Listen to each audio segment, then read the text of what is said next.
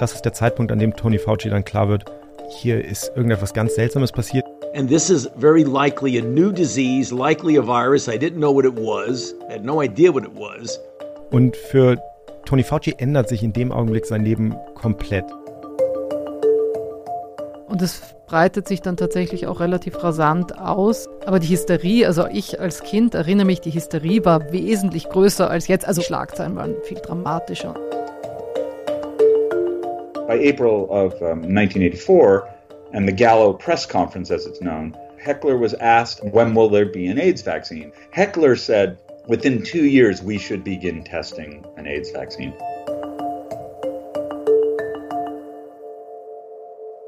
Herzlich willkommen zu Pandemia. Ich bin Nikolaus Seemark und wie immer sind bei mir Laura Salm-Reiferscheid, Journalistin für Global Health Themen. Hallo Laura. Hallo. Und Kai Kupferschmidt, Wissenschaftsjournalist unter anderem für das Science Magazine. Hallo Kai. Hallo. Wir erzählen in diesem Podcast von Infektionskrankheiten und davon, wie sie sich in der Welt verbreiten. Wir sprechen mit engagierten Forscherinnen und Forschern als auch mit Erkrankten und beziehen uns dabei natürlich auch immer wieder auf die Corona-Pandemie. Wir beginnen mit der heutigen Folge eine dreiteilige Miniserie über die Geschichte der bisher leider vergeblichen Suche nach einem Impfstoff gegen das humane Immundefizienzvirus, kurz HIV, den Auslöser von AIDS. Wir sprechen in der Serie außerdem darüber, inwiefern die HIV-Impfstoffforschung die Entwicklung eines Vakzins gegen Covid-19 erleichtert hat. In dieser ersten Folge wollen wir aber erstmal darauf eingehen und erzählen, wie die Suche nach einer Impfung gegen HIV überhaupt ihren Anfang nahm. Wie immer zu Beginn möchten wir euch aber erst nochmal auf den Club Pandemia hinweisen. Wenn ihr da Mitglied werdet, bekommt ihr extra Folgen, von denen es mittlerweile schon einige gibt.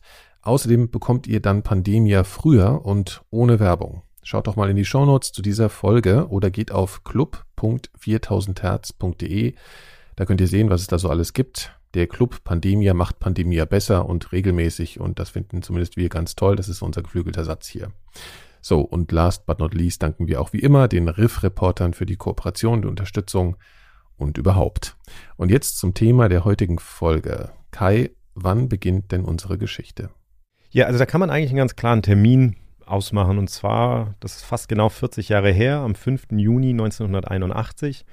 Da kommt eine Meldung raus. Und zwar hat die US-Seuchenschutzbehörde, das CDC, die hat im Grunde genommen so ein Organ, so wie das RKI das epidemiologische Bulletin hat oder so. Hat so ein Mitteilungsblatt oder so. Genau, das mhm. heißt MMWR, Morbidity and Mortality Weekly Report, mhm. also ein wöchentlicher Bericht über Auffälligkeiten bei, bei Krankheit und, und Todesfällen letztlich. Und was da aufgefallen war, war, dass in einem verhältnismäßig kurzen Zeitraum von Oktober 1980 bis zum Mai 1981 eben in einer einzigen Stadt in Los Angeles gleich fünf junge Männer erkrankt waren an einer sehr seltenen Erkrankung. Und zwar ist das eine Pilzinfektion. Der Erreger heißt Pneumocystis carini oder das hieß er damals, heute heißt er Pneumocystis girovecki. Auf jeden Fall hatten diese fünf Männer eben diese sehr seltene Pilzerkrankung. Pilze, das ist nicht so häufig bei Menschen, also eigentlich ist der Mensch relativ gut darin, Pilzinfektionen abzuwehren und das weist in der Regel auf ein schwaches Immunsystem hin, wenn man so eine Pilzinfektion hat. Und hier waren es jetzt eben wirklich fünf junge Männer also der eine war 33 Jahre alt, einer 30 Jahre alt, einer 29 Jahre alt. Und das war die erste Auffälligkeit, einfach diese Häufung. Und dann kam noch dazu, dass alle fünf Männer schwul waren. Auch das stand da schon drin. Diese Meldung landet dann eben unter anderem auch auf dem Tisch von einem jungen Arzt in den USA. Hi Tony, it's uh, it's been a while.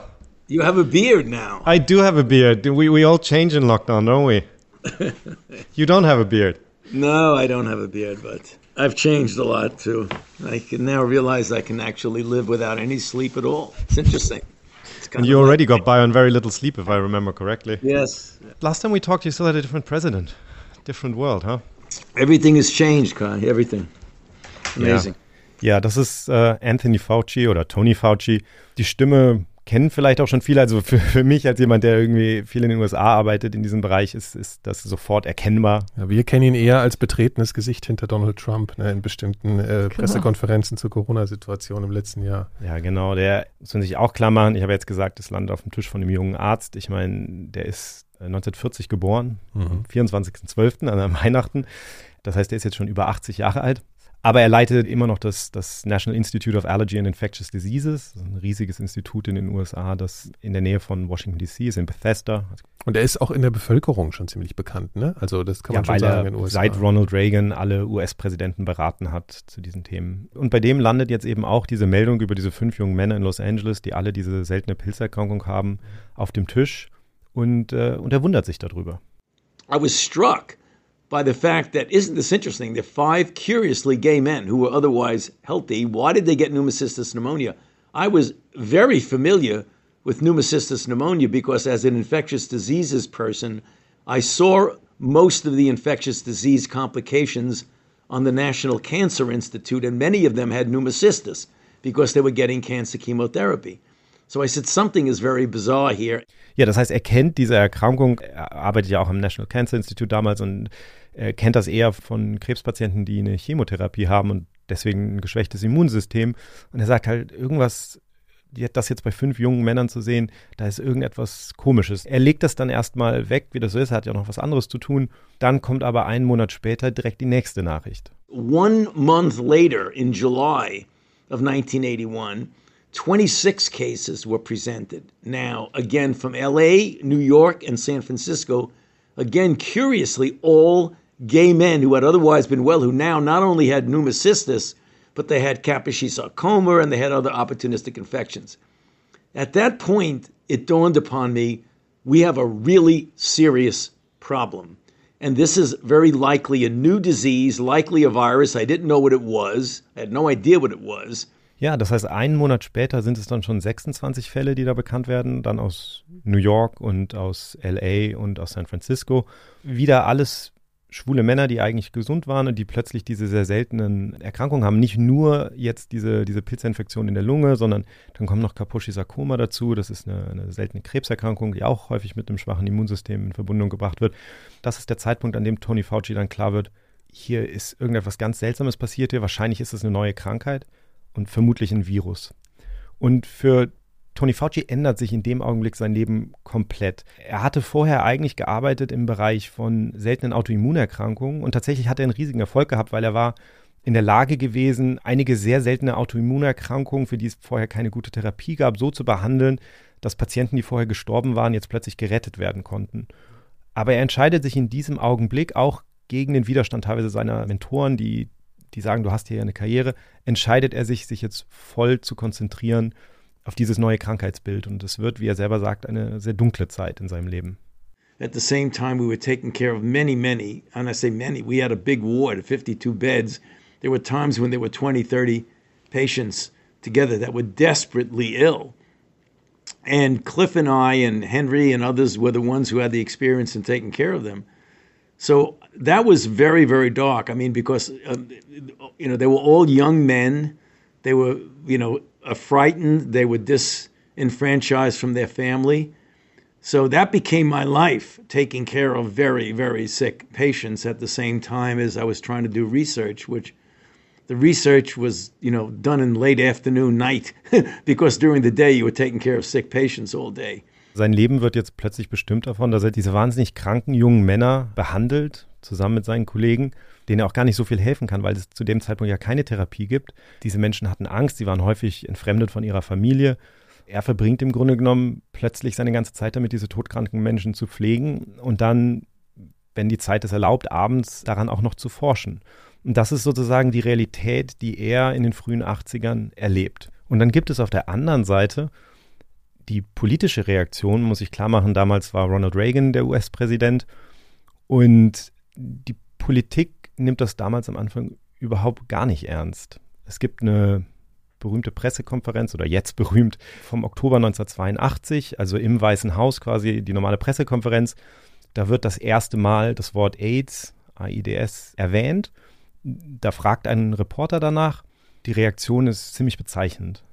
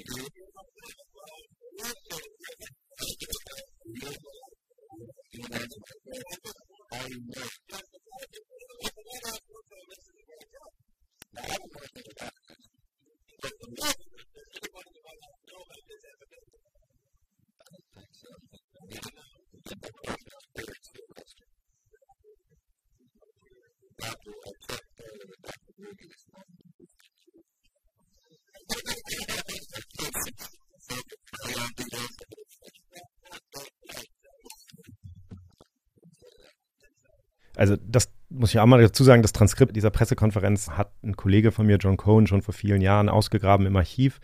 Und dann hat vor einigen Jahren, ich glaube Vanity Fair waren das, die haben dieses Tondokument dann auch gefunden, also eine mhm. Originalaufnahme von damals. Das ist, ich habe das auch das erste Mal gehört in der Vorbereitung. Es ist schon echt schockierend, wenn das man sich dieses Lachen ne, ja, ja. und so, also also es ist schon erstaunlich, wenn man, wenn man sich heute der Tragweite ja auch mhm. bewusst ist, wie damit umgegangen wurde. Diese Homophobie, die da gleich mit reinkommt, genau. ne, das ist echt. Genau. Man hört ja auch, dass, also er sagt ja auch Gay Plague an einer Stelle, also, also Schwulenpest sozusagen. Wobei auch auffallend ist, ist es an dieser Stelle ähm, im Oktober 1982 sagen sie auch bereits AIDS. Ja. Heute würden wir sagen AIDS, aber das war der Name, den das CDC, also die US-Seuchenschutzbehörde, dann ausgegeben hat. Vorher gab es viel stigmatisierendere Namen. Also es wurde zum Beispiel GRID eine Weile lang genannt. GRID steht für Gay-Related Immune Deficiency, also schwulenbezogene ähm, Immunerkrankung, ja. sag ich mal. Und eine Weile lang wurde es als, auch, auch als die 4H-Krankheit, 4H-Disease bezeichnet, weil man gesagt hat, die Gruppen, die am ehesten betroffen sind, sind Homosexuelle, Haitianer, Menschen, die Heroin nehmen und äh, Hämophiliacs, also Menschen, die eben Blutprodukte brauchen. Das heißt, auch da wieder, das ist jetzt wie mit äh, Wuhan-Flu oder so, also diese, dieses ja. Thema, wie stigmatisierend sind, sind Krankheitsnamen und so, spielt natürlich immer eine Rolle. Aber man sieht, äh, auch wenn man einer Krankheit einen nicht stigmatisierenden Namen gibt, äh, kann der Umgang der Gesellschaft damit natürlich trotzdem äh, ja. nicht, nicht optimal sein. Aber auf jeden Fall war das sozusagen der Moment, wo, wo öffentlich das erste Mal über AIDS gesprochen wurde, nicht? Bei genau. dieser Pressekonferenz. Und es hat mich natürlich sofort daran erinnert, wenn man sich so erinnert, wie das jetzt mit, mit Donald Trump war und so. Und es ist ja auch eine der krassen Sachen wirklich, dass man sagen kann, dass der gleiche Tony Fauci sozusagen jetzt in dieser Pandemie wieder in so einer, so einer zentralen Rolle ist. Und da habe ich ihn natürlich gefragt, ob er da eigentlich nicht sowas wie, wie Déjà-vu hatte, also dass er jetzt schon wieder am Anfang einer Pandemie irgendwie es mit Politikern zu tun hat, die, die das nicht ernst nehmen wollen. When you fast forward and say, well, you've been through this, well, yes, I was, but in a little bit different way. You know, we didn't have public um, demeaning of me as a scientist and uh, you know Peter Navarro writing an editorial that I didn't know what I'm talking about. You know, the public affairs people in the White House, you know, essentially sending out a list of what they thought I got wrong. I mean, it was almost an active um, put down of what we were doing. Whereas back then, it was more of a passive um, uh, lack of the utilization of the bully pulpit versus trying to suppress something. Do, do I make sense with that?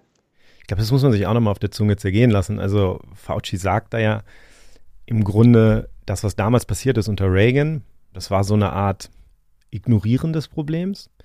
Ähm, und das war schlimm genug, aber das, was unter Trump mit Covid-19 passiert ist, war im Grunde viel schlimmer, weil er als Wissenschaftler ja aktiv bekämpft wurde, angegriffen wurde aus dem Weißen Haus. Also er erwähnt Peter Navarro, der ein Stück geschrieben hat, wo er ihn öffentlich äh, quasi bezichtigt, keine Ahnung zu haben.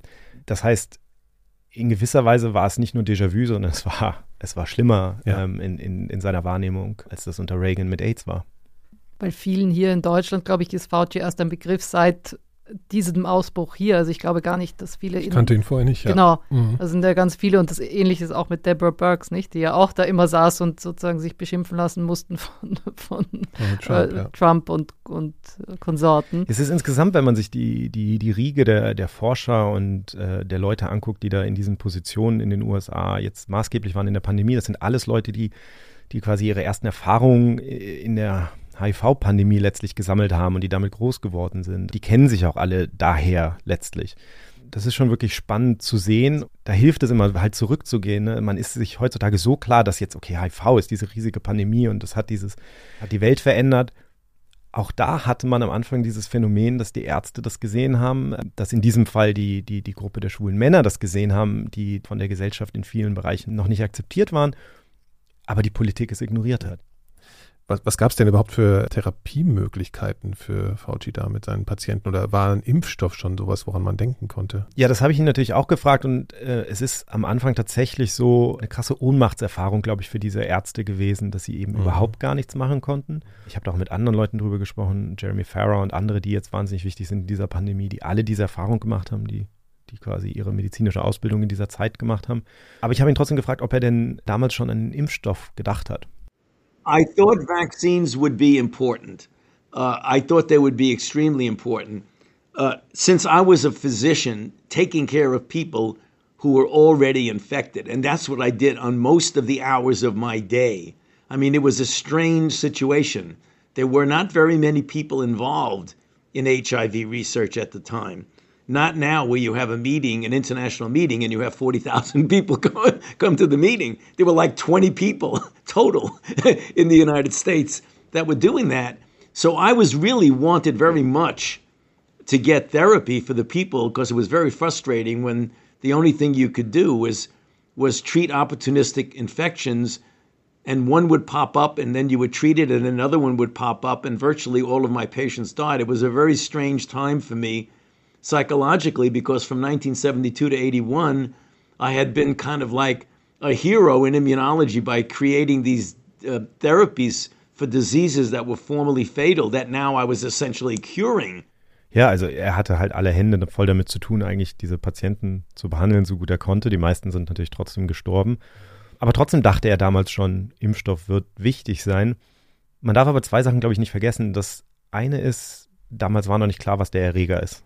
Also ein Impfstoff ist natürlich nicht so leicht zu machen, wenn man überhaupt nicht weiß, was, was ist das Ziel, was ist der Erreger, den man versucht damit anzugehen. Man hatte nur das Krankheitsbild. Man hatte damals nur das Krankheitsbild. Und das andere ist, er sagt ja auch, damals war das ein sehr kleines Feld, es waren dann vielleicht 20 Leute in den ganzen USA, die daran gearbeitet haben und sich dann auch getroffen haben bei einem, bei einem Meeting oder so. Heute sind das 40.000. Das heißt, in dieser Anfangsphase das wächst dann auch. Also wir blicken im, natürlich jetzt, wenn wir so in den Rückspiegel der Geschichte gucken, dann denken wir natürlich, okay, das war immer klar, dass das so groß ist, aber so wie die Politik es damals am Anfang ignoriert hat, war es natürlich auch noch kein globales Thema von der Größe, die es heute hat. Und das entwickelt sich jetzt eben erst langsam, wenn das Virus sich Stück für Stück global ausbreitet. Und es breitet sich dann tatsächlich auch relativ rasant aus. 1982 sind dann die ersten zwei Fälle zum Beispiel in Brasilien, auch in Deutschland war da der erste Fall in dem Jahr und 1983 hat man den ersten, die ersten beiden Patienten in Südafrika und auch den ersten Toten und 1984 der erste Fall in Kenia.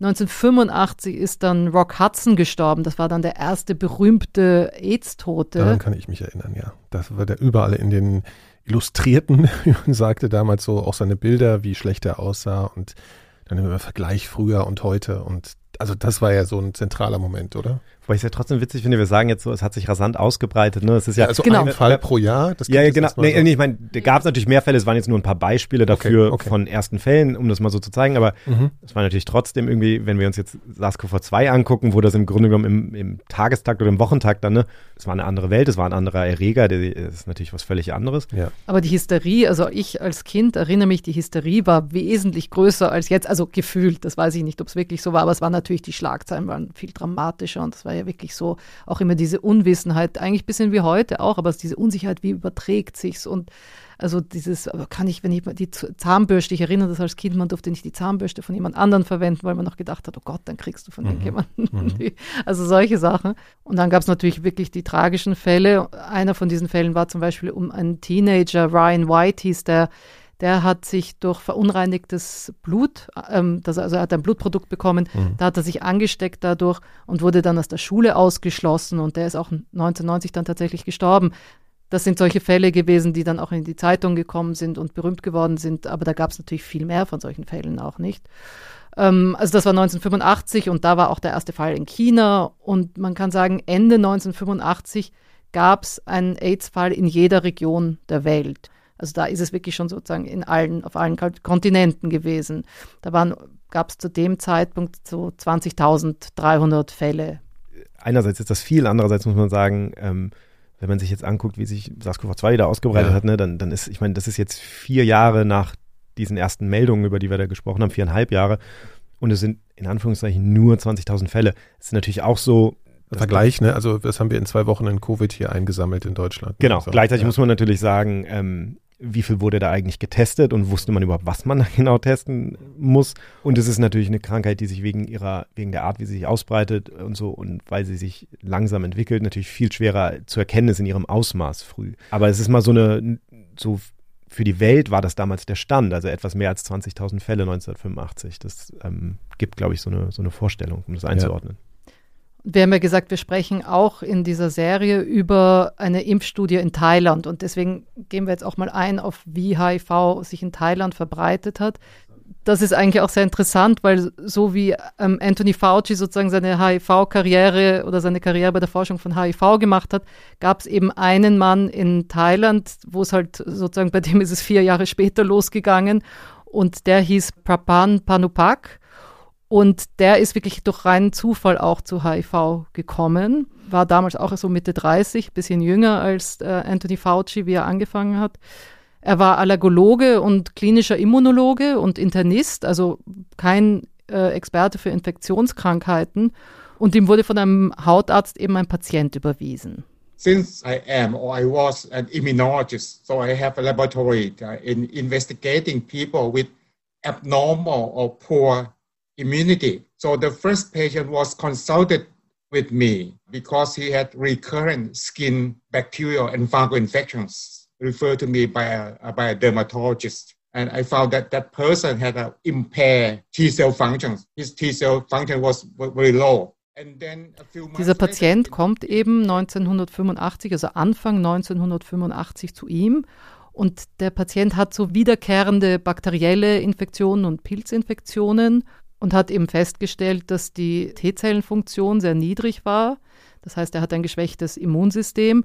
Ein paar Wochen später kam der Patient wieder mit einer Lungenentzündung und lag da im Krankenhaus. Prapan wusste natürlich damals kaum etwas über HIV oder AIDS und ähm, hat aber rein aus diesen Tests, also dieser niedrigen T-Zellenfunktion und dadurch, dass der Patient aus den USA nach Thailand gekommen war und homosexuell war, hat er darauf geschlossen, dass es AIDS sein muss. Im selben Monat wurde ihm dann noch ein Patient überwiesen, ein Patient aus Thailand, der hatte weitreichende Pilzinfektionen, also Kryptokokose hieß das oder Busse-Buschke-Krankheit, und zwar in Hirn, Lunge und Leber.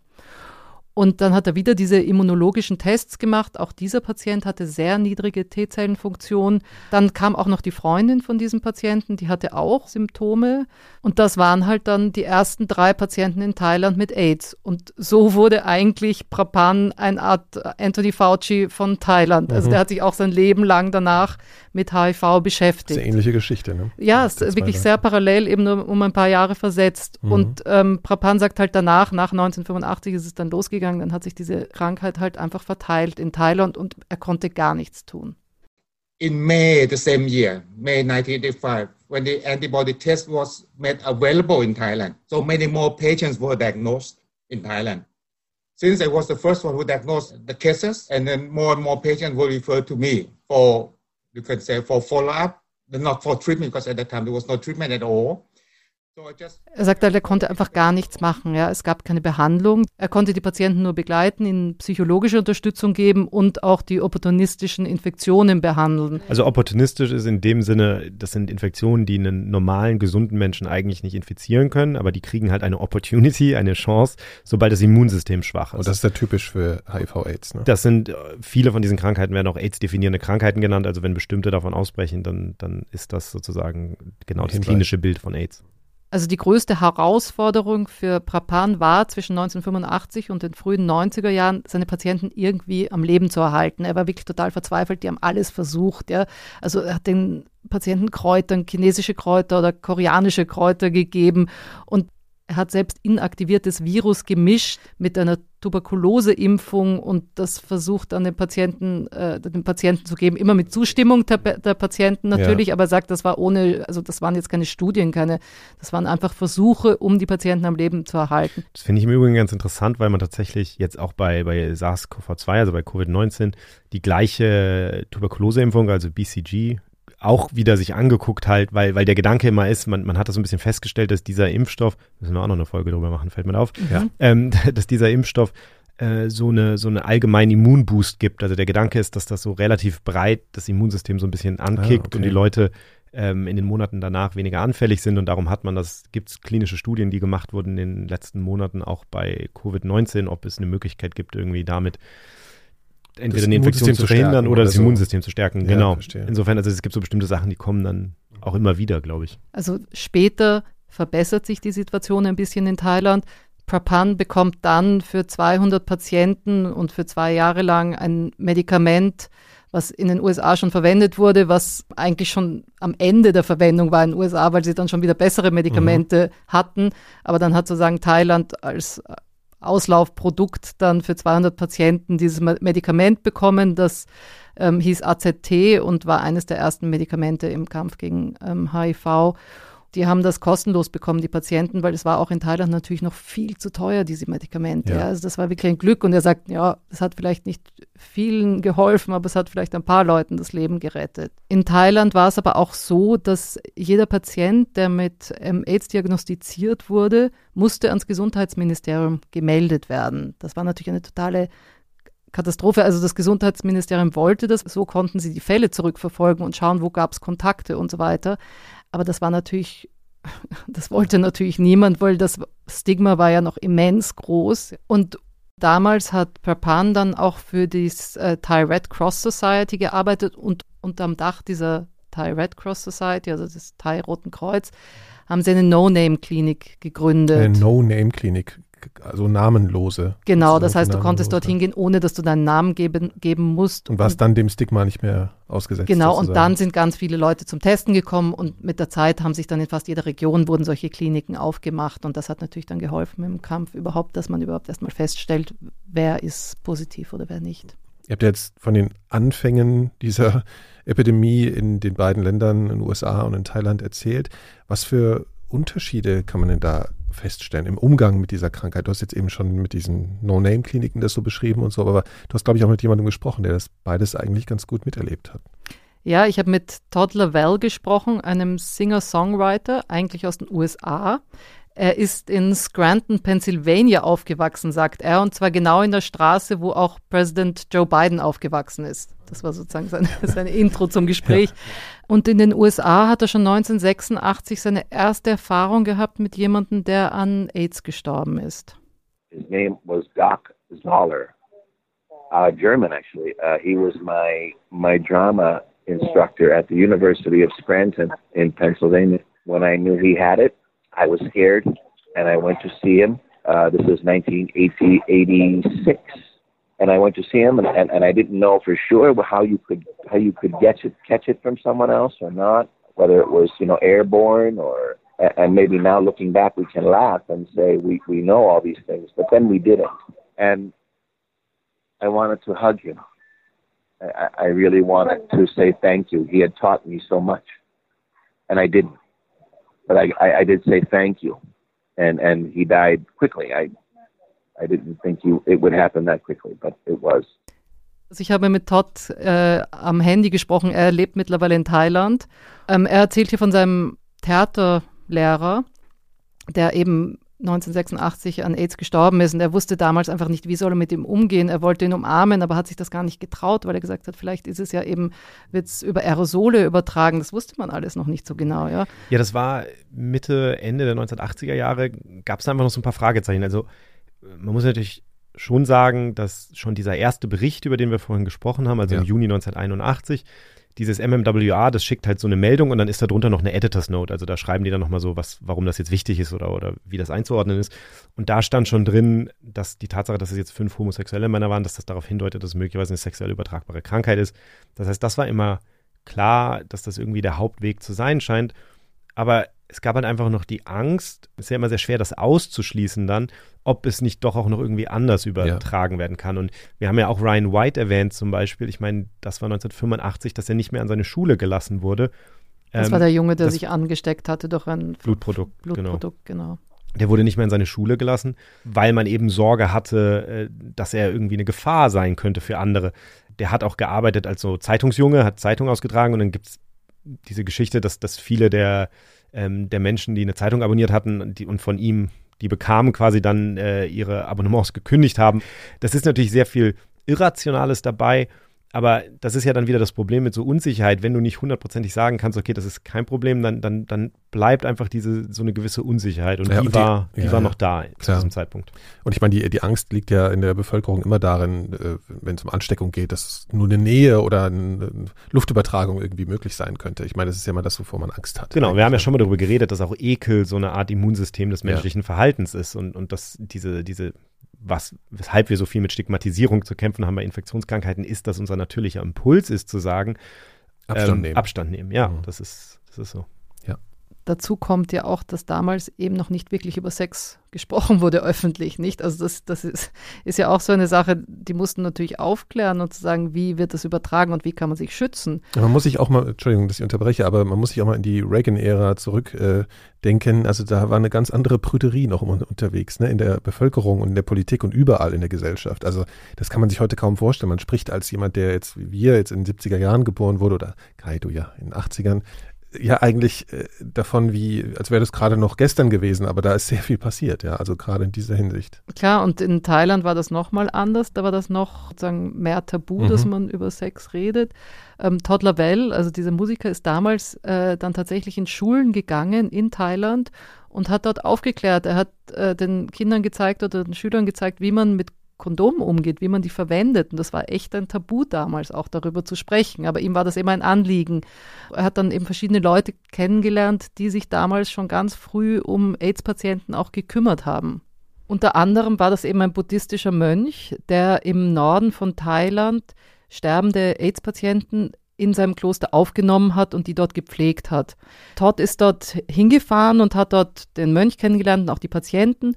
Und unter anderem gab es dort eben eine Band und die hieß auch HIV-Band. Das war wirklich eine Band, die sich zusammengesetzt hat aus AIDS-Patienten und die hat sich 1994 gegründet. Und Todd war ja selber Musiker und hat auch angefangen, Weltmusikfestivals zu organisieren. Und da sind die dann auch aufgetreten, diese äh, Musiker, also von der HIV-Band. So we started to bring the HIV band to the festivals to play now and then. I saw AIDS patients who were dying, and I, I, I thought they were ambassadors because they were confronting death very openly. And I think human beings are not very good at death. I thought they were important to know and to understand. And it was actually, it got to be funny, dark humor. Each time they'd come and play, we would say, okay, who's, we use the word, who's changed, meaning somebody died and they had to replace him with another player because these these were people that were in the later stages of AIDS, often with different melanomas. It took some convincing on, on my part to make my staff and other people uh, be, be, be very welcoming of them. Ja, er hat gesagt, er hat diese AIDS-Patienten, also von dieser HIV-Band, eigentlich als Botschafter gesehen. Die sind sehr offen mit dem Tod umgegangen. Und er waren sagt, alle auch in einem sehr Endstadium. Ja, die waren ne, wirklich sehr, sehr krank. Ja. ja. Und das Krasse war, dass er halt gesagt, er sagt mit schwarzem, also es war wirklich schwarzer Humor, weil jedes Mal, wenn die wieder gekommen sind zu einem Festival, haben sie gesagt, so, wer ist jetzt diesmal eigentlich gestorben? Wie viele neue von euch gibt's? Und das mhm. war unfassbar, diese Band, ja, 94 gegründet und die hat insgesamt 60 Bandmitglieder gehabt über die Zeit. 2002 hat die Band dann sich auf, also sind eigentlich alle gestorben einfach. Ja. Es gab dann keine Mitglieder, aber insgesamt mhm. sind 60 Bandmitglieder über die Jahre gestorben. Er musste seine Mitarbeiter auch überzeugen, dass die die AIDS-Patienten mit offenen Armen empfangen auch und so. Und er sagt, er hat es wirklich zu einem Punkt gemacht, dass er sehr körperlich mit denen umgegangen ist, also auch die umarmt hat und die angefasst sozusagen. hat. Genau, sehr mhm. demonstrativ, mhm. um den Menschen einfach zu zeigen auf der Bühne, die sind willkommen hier und um dieses Stigma auch zu bekämpfen. Und weil du ja vorher gesagt hast, Nikolas, den Unterschied, also wir wollten ja auch ein bisschen zeigen, diesen Unterschied zwischen Thailand und Amerika, ja, auch ja. wie die Menschen damit umgegangen sind. Todd hat einen sehr interessanten Punkt gemacht und hat gesagt, die Menschen gehen sehr unterschiedlich mit dem Tod um in den verschiedenen Kulturen und Ländern. An interesting story, in maybe 1995, I was playing bedside concerts for AIDS patients who were dying at the Mercy Center in Bangkok. And I felt it was a great honor to play the last song for someone or and they were all accepting of death. They were there was no fight. It was actually a beautiful I'll, I'll call it a transition. And I one night finished playing shows near midnight and got on a plane to the U.S. And I landed in San Francisco, went to my friend's AIDS shelter project, and the complete opposite feeling. It was, it was just all this denial of death. Um, we're fighting this. You know, it's not going to kill me. This kind of thing, and for good or for bad, just very different approach to this this disease. It still is interesting to me. I think it's our greatest challenge as human beings is how we deal with death, and and AIDS brought that to the front, you know, of who we are. I so I saw real cultural differences. One of the good things is that we have learned to share these human experiences and share lessons, and I think it becomes less isolated and more sharing. erzählt hier eine Geschichte. Er hat ähm, Mitte der 1990er Jahre war er in einem Hospiz und hat für AIDS-Patienten in Bangkok noch ein Konzert gespielt. Also er hat oft, er nennt das Bedside Concerts, also sozusagen an ihrem Sterbebett noch äh, Musik gemacht für sie. Und er sagt, die sind, haben eine wahnsinnig tolle Einstellung zum Tod gehabt. Die haben sich nicht gegen den Tod gewehrt. Also er sah das eher so als einen wunderschönen Übergang in eine andere Form. Und er ist dann direkt nach so einem Konzert ist er nach San Francisco geflogen und hat dort in einem anderen Hospiz, also dort in einem Hospiz für auch für sterbende AIDS-Patienten, hat er die Menschen dort besucht. Um, ähm, und er sagt, das war eine ganz andere Einstellung. Also die haben sich richtig gegen den Tod gewehrt. Das war das genaue Gegenteil zu dem, was die Sterbenden in Thailand gemacht haben. Und er sagt, das fand er eben so interessant. Er hat das gar nicht gewertet. Und er sieht halt einen schönen Aspekt an der Globalisierung. Und zwar ist das einfach, dass wir diese Erfahrung miteinander teilen. Also das ist wirklich so eine geteilte mhm. Erfahrung, eine menschliche Erfahrung, die wir miteinander teilen. Und das ist ja, jetzt sind, sind, äh, ist jetzt eher eine menschliche Geschichte, über die wir gerade so ein bisschen nachdenken, zwischenmenschliche Geschichte. Wir wollten ja aber auch über die, die Ansätze zur, zur Heilung oder zur Therapie der, der Krankheit sprechen und insbesondere über Impfstoffe reden. Wann beginnt denn jetzt der Impfstoff eine Rolle zu spielen?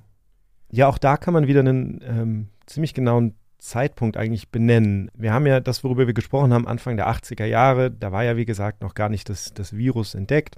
Es gab dann 1983 von, von zwei französischen Forschern die erste Meldung, dass sie glaubten, das Virus gefunden zu haben, ähm, was wir heute HIV nennen. Mhm. Aber es war eben noch nicht ganz sicher. Und dann gibt es Entschuldigung, muss mal kurz dazwischen fragen. Ja. Das, das Virus gefunden zu haben, bedeutet das irgendwie unter dem Mikroskop zu sehen oder wie kann man das sich vorstellen? Also wie findet man denn so ein Virus? Also zunächst mal geht es natürlich darum zu vergleichen, zum Beispiel Gewebe von Erkrankten und Nicht-Erkrankten mhm. und jetzt zu gucken, okay, ist da etwas, was, ähm, was das erklären könnte, den Unterschied? Mhm. Und das geht dann zurück auf Robert Koch und die Kochschen Postulate, also wie beweise ich, dass ein bestimmter Erreger eine bestimmte Krankheit auslöst.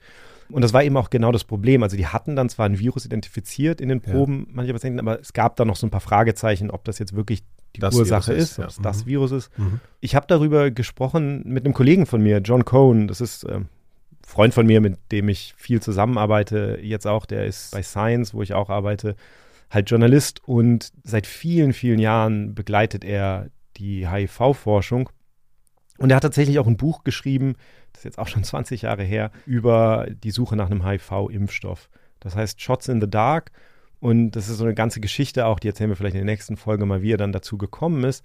Aber ich hatte ihn erstmal gefragt, wo er denn den, den Anfang sieht dieser Suche nach einem HIV-Impfstoff. Und da sagt er, da gab es eine Pressekonferenz im April 1984 mit dem HIV-Forscher Bob Gallo, Robert Gallo und auch der US-amerikanischen Gesundheitsministerin Margaret Heckler.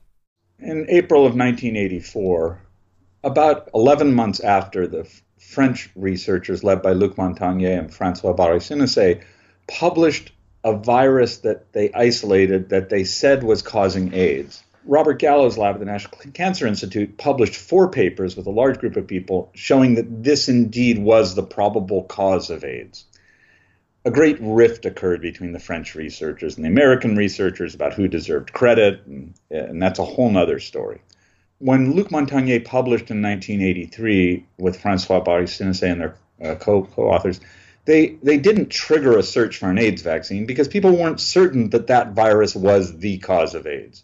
But by April of um, 1984 and the Gallo press conference, as it's known, it was clear that this was the cause. So Heckler was asked at the press conference, "When will there be an AIDS vaccine?" And Gallo was asked, and others were asked. Heckler said, "Within two years, we should begin testing an AIDS vaccine." Also die Ergebnisse von Luc Montagnier und, und François Barrès-Sinoussi, den französischen Forschern 1983, die hatten noch nicht dazu geführt, dass man angefangen hat, nach einem Impfstoff zu suchen, weil eben noch so Fragezeichen herrschten, ob das jetzt wirklich das Virus ist. Und bei dieser Pressekonferenz im April 1984 gibt jetzt Bob Gallo eben bekannt, dass seine Gruppe zusammen mit anderen Forschern eben wirklich diesen Beweis erbracht hat und zeigen konnte, okay, das ist mit sehr hoher Wahrscheinlichkeit, ist das tatsächlich das Virus. Und die Gesundheitsministerin Margaret Heckler wird dann gefragt und auch Bob Gallo wird gefragt, wann es denn einen Impfstoff dann geben könnte gegen dieses Virus. Und sie sagt dann, innerhalb von zwei Jahren sollten wir beginnen können, diesen Impfstoff zu testen. That was misinterpreted to translate what she said into we will have an AIDS vaccine in two years. That story has been told. I can't tell you how many times I've read that as a fact in every uh, responsible publication of the world. In my book, I document what really happened. That's not what she said. Was it wrong for her to use the language she did? Yes, she made it seem like a chip shot. It was going to be easy. No problem. We're going to start testing in a couple years, then we'll have a vaccine. But she didn't say we'd have a vaccine in two years. Das war für mich sehr interessant, weil John sagt, diese Aussage von Margaret Heckler wurde halt wird ständig immer wieder dargestellt, als sie hätte behauptet, innerhalb von zwei Jahren sei ein Impfstoff gegen, gegen HIV dann halt ähm, verfügbar. Muss ich zu meiner Schande gestehen, ich habe nochmal nachgeguckt, ich habe das tatsächlich auch schon geschrieben. Also es ist sehr, es ist wahnsinnig verbreitet, diese, diese Einschätzung. eigentlich, oder? Eigentlich ja, also mhm. er, er, beschreibt es in seinem Buch sehr gut und er sagt halt, ähm, war das richtig, was sie gesagt hat? Hätte sie es anders ausdrücken sollen? ja, es klingt halt bei ihr, als sei das jetzt relativ leicht und dann in zwei Jahren hat man einen Impfstoff, der getestet werden kann und dann ist der auch bald verfügbar. Aber sie hat nicht gesagt, in zwei Jahren haben wir einen fertigen Impfstoff. Sie hat gesagt, dann können wir beginnen zu testen. Und so wird es dann auch tatsächlich sein. Und diese Pressekonferenz ist im Grunde genommen der wirkliche Punkt, an dem diese bis heute andauernde Suche nach einem HIV-Impfstoff dann beginnt. That's where the gun goes off and the race starts. That's where the race starts. Für uns endet das Rennen hier erstmal an dieser Stelle. Diese erste Folge der Miniserie über die Suche nach dem Impfstoff gegen HIV endet hier an dieser Stelle. Wir kommen bald wieder, dann könnt ihr weiterhören.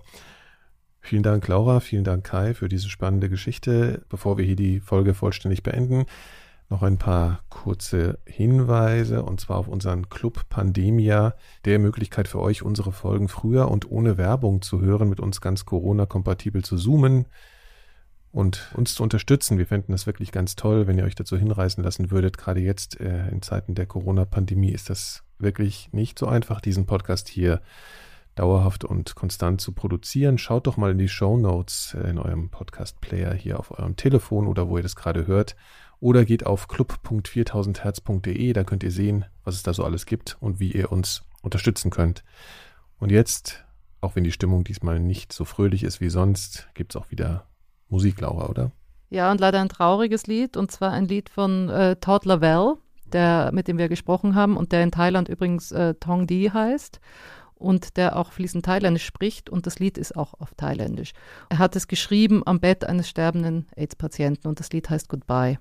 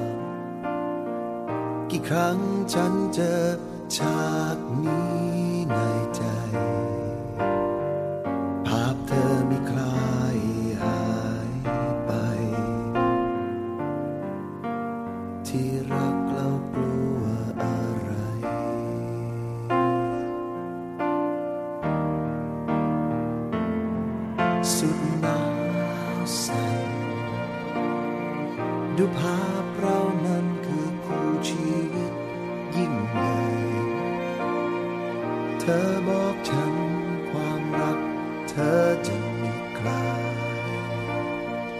แม้สุดท้าย เธอหนีไกล ปล่อยกายนี้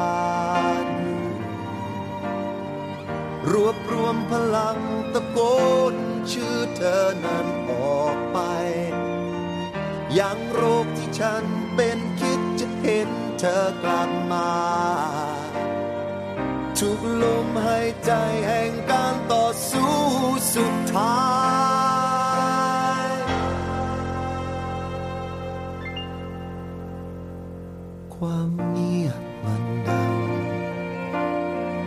คำที่ลำพันอาจเปลี่ยนชีวิตเธอไป ขอรักฉันไว้ในสักห้องของใจ จำไว้เธอคือชีวิตตลอดไป ฉันเลือไว้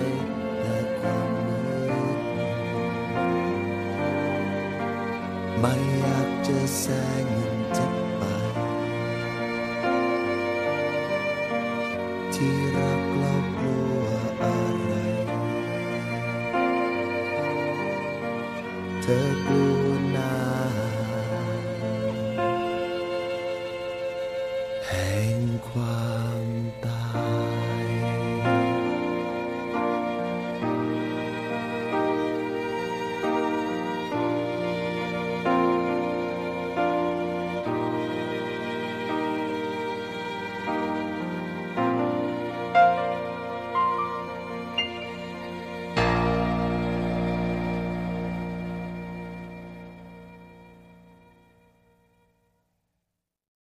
Eine Produktion von 4000 Hertz.